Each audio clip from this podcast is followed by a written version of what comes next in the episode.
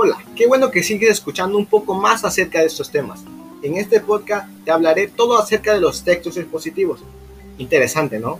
Si estás listo para llenarte de conocimientos, acompáñame.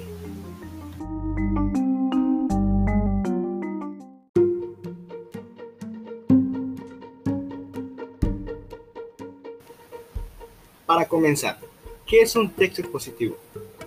Entendemos por texto expositivo aquel que expresa conceptos, ideas o hechos de forma objetiva absolutamente. O sea, que en esta clase de redacción no se reflejan sentimientos, opiniones, ideas o pensamientos del autor. Por norma general, un texto expositivo se usa para la divulgación principalmente de ideas o conceptos, siempre que sean de interés o con intención de comunicar datos específicos referentes a diversos ámbitos, como son el científico, el jurídico, el académico y el astronómico. Este tipo de textos son muy usados en ámbitos escolares y académicos, como puedes comprobar en tus libros de texto, pero ello se suele usar de forma muy habitual la tercera persona a la hora de exponer datos y lecciones. No se puede deducir la opinión del autor en los textos expositivos, puesto que su base es la exposición de textos objetivos basándose en datos comprobables y que se puedan corroborar. No existe una extensión mínima para los textos expositivos. Todo dependerá de la temática abordada, pero puede ir desde una o pocas líneas hasta múltiples páginas si el asunto abordado es explícitamente complejo. No debemos confundir los textos expositivos con los textos argumentativos, porque en este segundo caso es un tipo de texto pensado para convencer y difundir una idea correcta. El texto expositivo cuenta con sus características. Te mencionaré los más importantes. Una vez ha quedado claro el concepto, toca revelar cuáles son las principales características del texto expositivo. Enumeramos las más importantes a continuación. Existen dos tipos primordialmente. Por un lado encontramos los divulgativos dirigidos a sectores amplios donde los receptores no necesitan comunicación previo sobre el tema. Suelen ser muy habituales en periódicos y otras publicaciones similares. Por otro lado, encontramos los especializados, en los que se requiere un nivel de conocimiento previo elevado. Son muy habituales en medicina, química, derecho, mecánica, computación, ensayo, etc. La estructura se centra de manera que el tema tratado se muestre en forma de hechos, conceptos, ideas y sucesos comprensibles para el lector. Por eso, todo se ha de exponer de manera jerárquica y clara para que el receptor entienda el mensaje nítidamente sin que haya lugar a la confusión o mala interpretación. Se basan principalmente en la información concentrando lo opuesto y expuesto de manera ilustrativa para esclarecer la temática e informar, suministrando datos en gran cantidad y a detalle. También se considera expositivo, pues que su fin es dar a conocer de forma objetiva una información y conocimientos concretos, concentrándose en un planteamiento detrás o a través de la formulación ordenada y coherente de ideas. Otras características de un texto expositivo ya hemos visto las características básicas del texto positivo, pero no son las únicas. Veamos otras que también son importantes. Son textos explicativos, puesto que aportan datos específicos. Por ejemplo, en un texto médico se aportan síntomas, tratamientos, etc. Así como la explicación de por qué se llega a una situación concreta y cómo es posible paliarla y curarla desde un punto de vista científico. También se consideran textos formales, pues evita el uso del lenguaje coloquial, que es sustituido por tono preciso y adecuado, para que la exposición y expresión de ideas y acontecimientos no den lugar a dudas y malas interpretaciones. Igualmente, son textos jerárquicos de forma que las ideas puedan expuestas de manera ordenada yendo de lo más importante, es decir, el tema en sí, hasta otros menores conocidos como subtemas, pero igualmente necesarios para entender todo como un conjunto con sentido y claridad. Por lo general, disponen de tres partes, que son la introducción, donde se introduce el tema, el desarrollo, que es la base principal, en el que se desarrollan las explicaciones y la conclusión o síntesis, donde se concluyen las ideas finales de forma sintética y breve.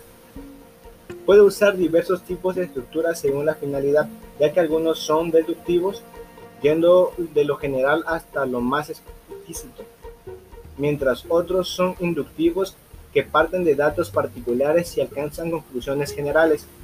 Suele usar léxico denotativo, pero evitar dobles sentidos o significados ocultos. O sea, se expresa de forma literal sin acudir a interpretaciones o mensajes cognitivos.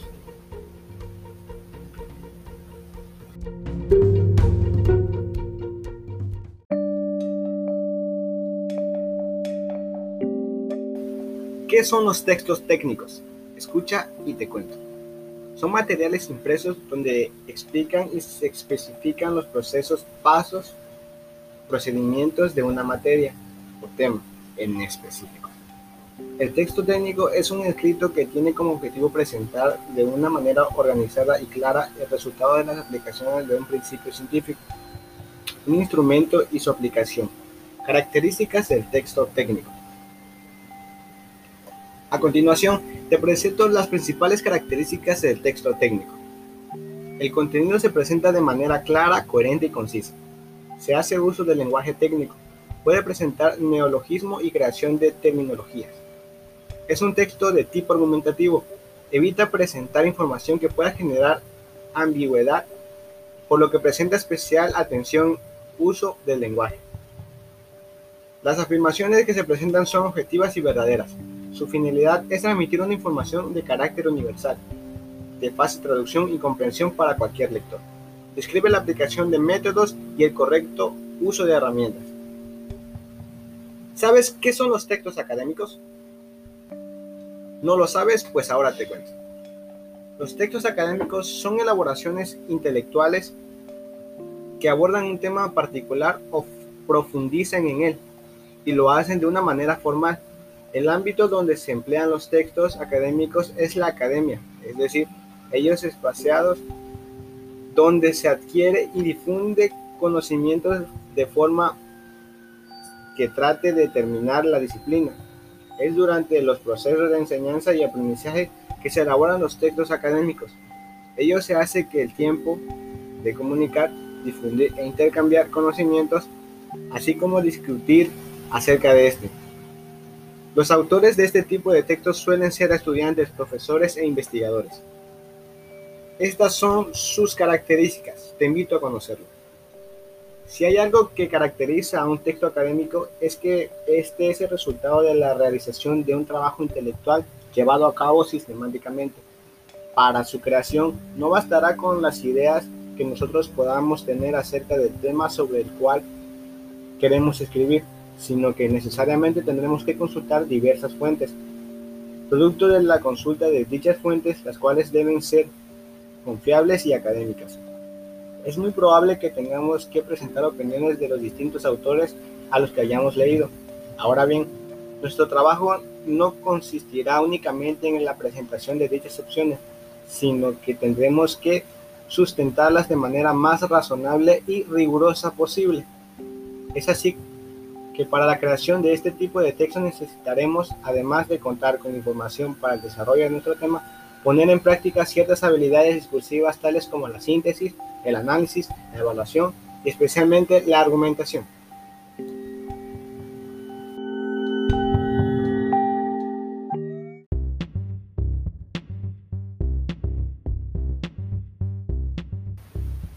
¿Qué son los textos científicos? Un texto científico es aquel que difunde los resultados y los hallazgos de una investigación y supone un aporte o novedad para el tema. El autor debe de ser investigador que se dirige a un público específico, para la comunidad científica, por lo que puede emplear un lenguaje técnico y formal. Un texto científico se diferencia de un artículo de divulgación científica en que este último tiene como propósito adaptar los conocimientos especializados y el lenguaje técnico para que pueda ser comprendidos por el público en general que no es experto en el tema. El texto científico, en cambio, no se dirige al público general, sino a un lector experto o entendiendo el tema. Te menciono las características de un texto científico. Un texto científico se caracteriza por menciona el nombre del autor, contar con evaluar de un comité de ética, detallar los datos de revista científica en la que fue publicado previamente que evalúa la información, incluir el resumen y algunas palabras clave en inglés y en el idioma del autor, detallar las fuentes de financiación que haya recibido el proyecto de la investigación, mencionar los métodos aplicados en la investigación y el tipo de resultados objetivos, incluir las citas y las referencias bibliográficas utilizadas. La estructura de un texto científico es la siguiente. Un texto científico se elabora mediante la siguiente estructura. Un objetivo definido. Un título. La revista de publicación. El nombre del autor. El resumen. Las palabras clave. El cuerpo del artículo. Y las fuentes.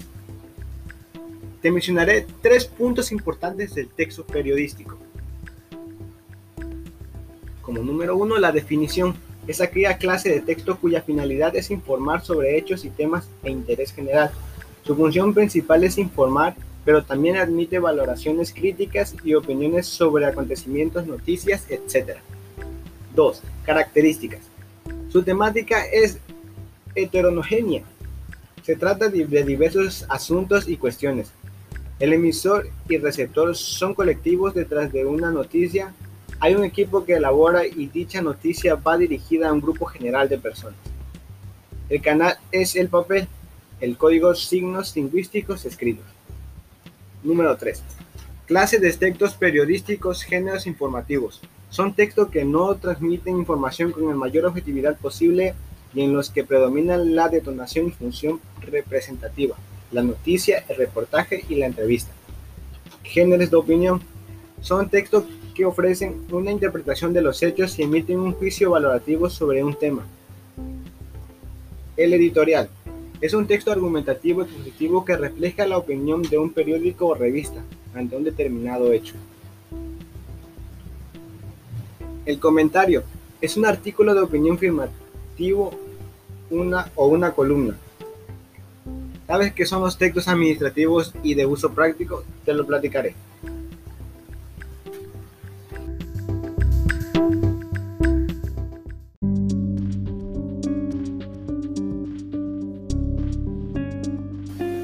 Los textos administrativos son los documentos a través de los cuales se realiza la comunicación entre la administración y los ciudadanos.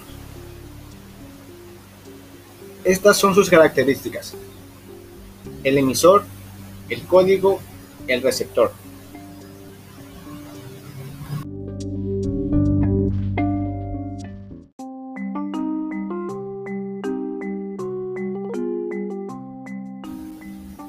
Espero ya hayas comprendido mejor acerca de estos temas, que son de suma importancia, invitándote a que escuches el siguiente podcast en donde hablaré acerca de los textos narrativos. Soy tu amigo José Guadalupe. Adiós.